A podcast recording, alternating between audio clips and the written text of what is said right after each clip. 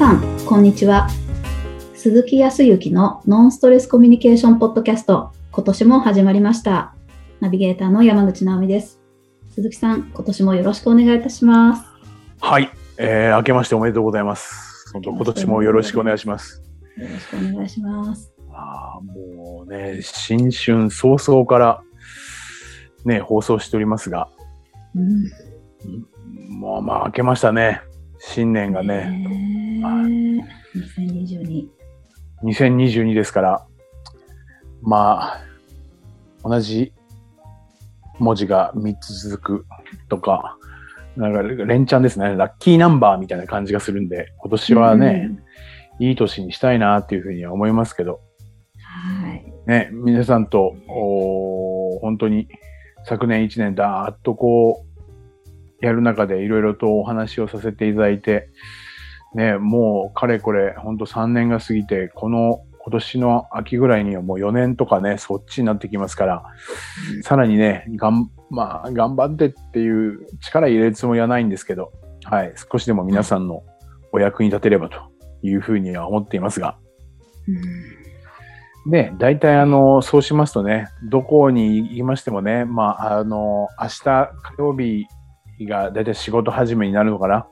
そうすると、はい、あの、いろいろな会社さんに行くと、代表者とかですね、の人が、えー年頭にあたり、うんはい、えーご挨拶があってね、今年はどんな年にしたいというふうに思いますみたいに、まあ、横文字で言ったらコミットメントなんでしょうけどね。はい。うん自分自身で言い切るみたいな、また今年はこういう年にしますみたいなところを始めるんだと思いますが、はい。ちょうどね、あのーまあ沖縄の方も初詣ってまだでも分散してるんだろうな、この三が日ぐらいは分散してると思いますけど、前と違ってもう年末から、えっ、と、なんていうのかな、去年はそうでもなかったけど、今年は、うんと、あの、お店、いろいろと、綿菓子とか、あの、りんご飴とか、そういう、うんあの、出店みたいなのが、もう準備も万端にされてて、で、もう31日からがっつりっていう感じですね。へえ。ちなみに最近綿飴って言わないんだね。え、なん、そうなんですか？うん。シュガーキャンディーってなってたよ。いやいやいやいや、全然知らないですね。あ、そうですか。シュガーキャンディー。そう、当時子供の頃は、まあ当然のことながら、あれ、ザラメだっけなうん、に、えっ、と、をね、機械に入れて、白か、うんいいところちょっとピンクっぽい色だったと思うけど、はい。今、今はいろんな味があるんだね。ええそうなんですか？そう、それで屋台とかそういうところで出てくるようなものじゃなくて、今、えっ、と、百貨店とか、イベント、まあ、あとはイベント会場みたいなところで、そう、シュガーキャンディーって言って、高い、高いって言ったらいけないけど、もうすごいのよ。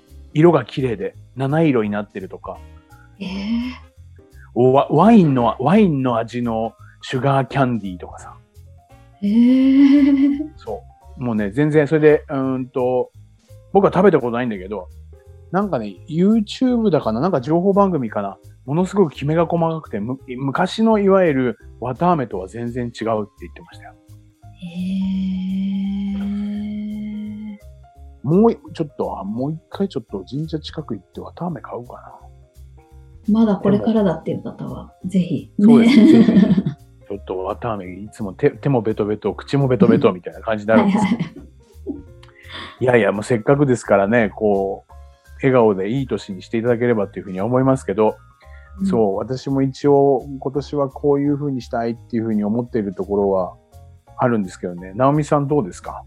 今年は、うん去年もね、去年も最後のお 2, 2回3回の収録ではね、振り返って来年のエネルギーにしたりとかっていうね、振り返りの方法とかもやりましたし、はい。はいそれを踏まえて、はい。今年2022年はどんな年にしたいとかなんかこう思うこと感じることってあります？そうなんですよね。振り返ってみて、やっぱり時間の使い方が上手になりたいなっていうのがあったんです。時間の使い方が上手になっている1年後、うんそういう自分になっていたいなっていうのがあって、うん。あのーまあ、仕事も忙しくって、とってもいい去年いい1年だったので、今年は、なんか、プライベートの時間を長くしたいなっていうことと、はい。いいですね。プライベートの時間も長く。それと、あと、あの、いよいよ、私も、いよいよ？はい。ちょうど、鈴木さんに時々お話を聞いていただいてたんですけれども、母。はい。お付き合いをしていた方と結婚することになりまして、ありゃ、本当ですか？はい。なので、ありがとうおございます。めでとうございます。本当に、いいね。いや、いいねって、まあそれはもうおめでとうございます。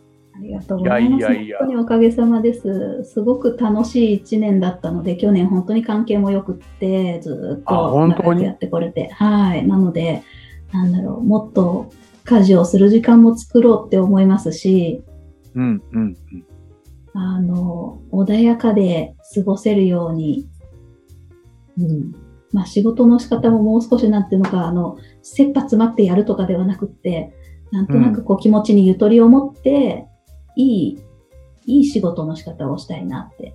で、そのためには、あの、なんだろう。とりあえずこれだけやっとけっていうような逃げ道のこう仕事の仕方じゃなくって、うん、うん、うん重大なものから、あ手がかかるなって、これは大変だなって思ってるものからまず手をつけるとか、うん、うん。というような形で、あの、ちょっと自分を奮い立たせて、頑張って、で、いい時間の使い方をしようと思ってます。いいですね。でもね、昨年も話聞いたと、時間のこう割り振りとかっていうのは、僕がこう思うに、直美さんは上手だなと思ってて、もうね、年末もさらに年明けに、いつぐらいに旅行に行こうとか、いろいろと考えて、そう、ちょっとそこをゆとり、まあゆと、うんと、見る人が見たらゆとりだよね。そう、そんなことも考えられなくても、毎日が精一杯です、みたいな方も往々にして多いと思うんだけど、うんうん。でもちゃんとこう、時間を設けてゆっくりとね、こう、計画を練ってるって本当にいいなと思ってますよ。それが、そうですか。二人の生活になるわけですね。はーい。楽しみです。いやいやいや、いいですね。楽しみね。そうですよ。うんもうぜひぜひ楽しんでいただければと思いますけど、でもこう、そうだな、もうせっかくですから、そう、お相手と、お相手はどんな感じですか？ご自身が思うにね。はい。どういう感じ、自分が感じてるか、相手に対して。どんな感じですか？まあ、なんでしょうね。とにかく心地いいですね。心地いい。はーい。で、穏やかな気持ちになれるし、日々、なんだろう、まあ旅行の計画もそうですし、こう、外に連れてってくれるって言ったらなんですけど、そういうこう、機会を一緒に作ろうとしてくれるとか、うん。割とこう、メリハリオンオフを、あの、私が仕事のオフを作りにくいっていうタイ仕事の仕方をしているっていうのもあって、もう完全オフの時間を作ろうとして、まあ多分そんな感じで作ろうとしてくれてたりとかするんじゃないのかなって。うーん。はい。優しいね。優しいですね。いいね。そうか。ちゃんとオンオフとか、相手の気持ちになってくれている感じを感じて優しいというふうに感じるのと、そうか。なんかこう、一緒、え、一番最初に言ったのはい一緒にいてなんだっけ？い心地よいって。はい。心地よいって言ったけどど、具体的にどんなところが心地よいっていうふうに思います？なんでしょう。ゆっくり喋れるとか、ああ、ゆっくり喋れる。いいね。はい。あとは、うーん。まあ一緒に笑えることとか、食べ物が美味しくなるとか、おお、食べ物美味しくなる？美味しくなりますね。あ、本当？はい。すごい美味しかったです。去年1年間、いろいろ。ええそう感じたんだ。はい。まあ、ご、あのね、あのー他の方ともお友達ともね、ご家族とも食べると思うけど、それも美味しいとは思うけど、それとはまたちょっと違う？違うと思います。はい。そうか。うんなんか、そう、そうだよね。いや、そう思うわ。そうか。えーじゃあ、えっ、と、まあ、今年ご結婚でご入籍されたら、はい。今後は、こう、イメージとしてどんなことをイメージしてるとかって今なんかあります？こういう家庭にしたいなとか、なんかこの先、なんかイメージしてることあります？イメージは、まあ、ある程度の距離感を保ちたいなっていう、なんか不思議ですけど、あああ、とはいえとはいえ、はい。あそう。距離感ね。なんでなんで、はい近づきすぎず、やっぱりなんだろう、四六時中、あの今までと違う環境で違う人とじゃあ過ごすって、少なからず気を使うんですよ。まあ、彼も優しくって私のことすごく気にかけてくれるし、うん私もなんか、まあ、余分な気遣いは邪魔になってしまうので、そういうことあんまりしたくなくって、うん。なので、一人の時間をしっかり取りたいなって、お互いの。それも大事ね。うんそういうお互いがこう、まあ寄り添っている感情を今感じたけど、その中でもやっぱ自分の時間を大切にするっていうこと自体は、直美さんはどう感じるんだろう？今後、そういう時間？一人で一旦ちょっと部屋に入ったりとか、仕事したりとか、プライベートのことをしたりとかした時って、何をどう感じるかな？うんそうですね。まあ、それこそ、オンオフみたいな感じで、多分違う頭の使い方をするので、うんなんていうか、あの、彼といるときは、まあ、癒されるような時間の過ごし方をすればよくて、そうじゃない時間で、あ、やんなきゃいけないことをやんなきゃとか、なんか、あの、なんだろう。ちょっと頑張る自分がそこにあって、うん。なので、まあ、楽しい時間を過ごすために、一人の時間をちゃちゃっとやることやっちゃおうっていう、そういう時間になるのかなとか、あとはベタベタずっとしてるのもあれなので、なんていうか、あの、本当にリセット、好きな音楽聴くとか、うん、うん、うん。はい、楽器を触るとかして、なんか、まあ、一層に二人の時間も大事にできるとか、貴重になるような過ごし方ができたらいいなって思います。いいですね。そうすると、この一年は、いい年になりそうな気がするな。いや、いい年になるね。うん僕が言うのもなんだけど。そうですか。いやいや、ぜひぜひ。はい。もう多分聞いている方も、はい。祝福していただけるんじゃないかなと思いますよ。すいません、もうなんか、本当にこんな、あのね、お時間を抑えてお話しさせてもらっちゃって。いやいや、でも、うんいいですよ、いいですよ。いや、本当大切なこと。で、いや、本当すごいな、すごいっていうか、あ面白いなと思ったのは、僕自身、僕自身もね、あの、状況は違えどもね、状況は違えども、今、直美さんの話を聞いていてね、その、いわゆる新しく今度ご一緒になって、えっ、と、ご主人っていうか、ご主人になられる方といて、何が一番、うんと、いいのかって言ったら、ね、幸せな部分をちょこちょこって言ったじゃない？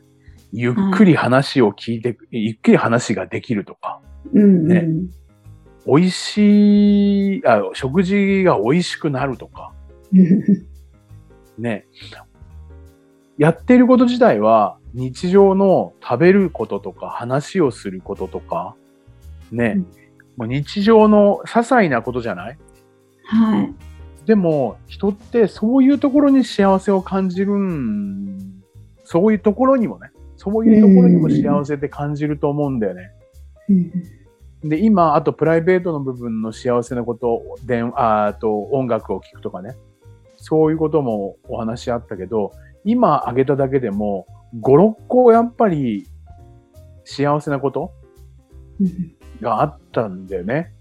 うんそう。で、それを感じてたわけじゃない？はい。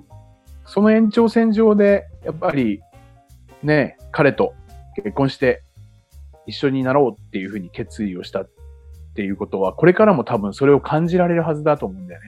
うん。うん。ただ、こう、日常が本当になんていうかな、うーんと、毎日が朝起きて夜寝るっていう繰り返しで、直美さんも言ったけど、時間に追われてしまったりとか、パンパンになってしまうと、その余裕とかね、なくなってしまうと、その、ちょっとした幸せっていうのが、感じられないままに、普通に終わっていく。ご飯は食べるためにある。うん。ね、時間は仕事するためにあるみたいなことになってしまうと感じるっていうことがおろそかになっていくんだよね。ああ。うんはい。実際には多分感じてるのよ。だけどそれを思い直、思い返したりだとか、そういうことがないから、どんどんどんどん過ぎていく。うん。うん。実際に、こう、そうだな。小学生とか小学校の子子供たちにね、この1年間何が楽しかったですか？とか、何が嬉しかったですか？っていうと、大体もう即手を挙げてですね、遠足とか、まあ、ちょっとコロナでこね、去年行けない方方もいらっしゃったかもしれない。遠足とか、運動会とか、うんうん。ねすぐに出てくるわけですよ。幸せ、嬉しさを感じたことって。うんだけど、大人になればなるほどいろんなことを考えてたり仕事もいろいろあるからだと思うんだけど、一番幸せだったことは何ですかって言ってもやっぱ出てこないんだよね。うん。あるはずなんだよ。あるはずなの。直美さんのように。彼と一緒にいるとゆっくり話すことに、えーゆっくり話すのが幸せなのって思う人いるかもしれないけど。に。ああ。だけどそこにも幸せっていうのはあるわけですよ。うん。そう。時にだから、ご飯も一緒に食べてね、美味しいねとか、あ美味しいねとか、時には、うんと、多少なりともっとこうやったらもっと美味しいかもね、そうだよねとかっていうこと、そういうなんか喜びとか、楽しみをこう分かち合ったりとかね。うんうん。やっぱそういうところに幸せっていうのはあるんだけど、み見えな、見え、見えなくなってるっていうかね、感じなくなってんだよね。はいはい。それで僕は去年も、僕のね、あの、そう、直美さんが今年はどんな年にしたいかっていうのはありましたけど、僕自身も実は去年もそれをじちょっと、なんか、格好つけて言って実験してたわけじゃないんだけど、僕も感じようと思ったんです。今まで本当にお仕事をどんどんさせていただいて、いろいろな方との関係性も深めてね、幸せだったことは間違いないんだけど、その、その会話一つ一つとか、食べ物を食べたりとか、そう。あとはまあ車運転してるのもそうだし、うんうん。もしかすると、おとそうだお掃除してる時かもそもそうかもしれないけど、その瞬間瞬間に、えっ、と、幸せを感じたりとか、充実感を感じることを目標にしようと思ったんですよ。おお。はい。でね、実際去年はね、かなり幸せでした。直美さんと同じように。本当に。うんうんうん。だからさらにこれをもう、ワンランク上げて、もっともっとお深く幸せを感じようというふうに思うのがこの1年。へ。あただ難しいと思わない。今、ここで今、直美さんと話していること自体を、ぐっとね、今この瞬間にすごく幸せだっていうことまでは感じられないかもしれないし、まだそこまでできた人間ではない。ただ、今日寝る時とか寝る前に、ちょっと思い返してみて、今年もね、収録が始まって、直美さんから幸せな言葉を聞いた自分も幸せだなーって思えるかどうか。ああ。そうしたら一日の終わりがすごく幸せに感じて、明日もね、楽しく、そんな一年を暮らしたいなっていうふうには思ってるんですよ。わあ、具体的。そうそうすれば、一日、そうだな、えっ、と、一日、ちょっとした幸せとか嬉しいことが5、6個あったとするじゃない？うんうん。そうすると、今、どちらかというと、今まで昨年の1年で5、6個の話をしたじゃない？それが、毎月やったらさ、72個になるんだよね。幸せが。そうか。それで、まあ毎日とは言わないけど、まあ、仮に毎日ね、6個ずつ今日楽しかったな、幸せだったなっていうこの充実感を感じると、2190個も感じちゃうのよ。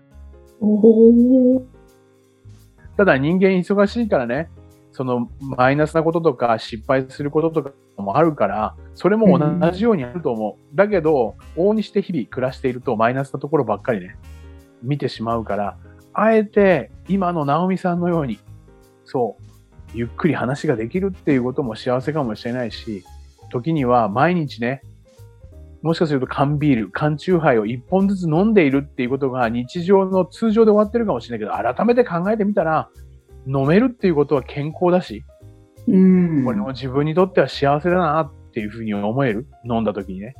そんなような一年を過ごせたら、僕はいいなと思っていて、それを僕は、はい、日々の、はい、目標にしています。ちいちゃい些細なこと、すごい大きいことやるとハードルが大きすぎちゃって、幸せだとか嬉しさを感じないままに一年過ぎちゃうから、うん。もっともっと日常の楽しい、嬉しい、幸せっていうのを感じた一年、感じる一年にね、はい。直美さんもそうだし、え僕もそうですけど、皆さんにもそれを感じていただければというふうには思います。おお。。はいわあ、素晴らしい。なんか、ご利益ありそうな、なんか、いいお話を聞いて、幸先いいですね。もうね、そう、そうあっていただきたい。そそうなると思うんだよね。うーん。ぜひ皆さんも検証していただいて1年間。はい。本当ですね。ははいい。では、今年もよろしくお願いします。はい、よろしくお願いします。ありがとうございます。それでは最後にお知らせです。ノンストレスコミュニケーションポッドキャストでは皆様からのご質問をお待ちしております。コミュニケーションでのお悩み相談や、こんな時どうするのなんていうご質問を鈴木さんにお答えいただきますので、皆様どしどしご質問ください。ポッドキャストの詳細ボタンを押していただきますと質問フォームが出てきますので、そちらからご質問をいただければと思います。それでは今週はここまでとなります。また来週お会いしましょう。鈴木さん、ありがとうございました。ありがとうございました。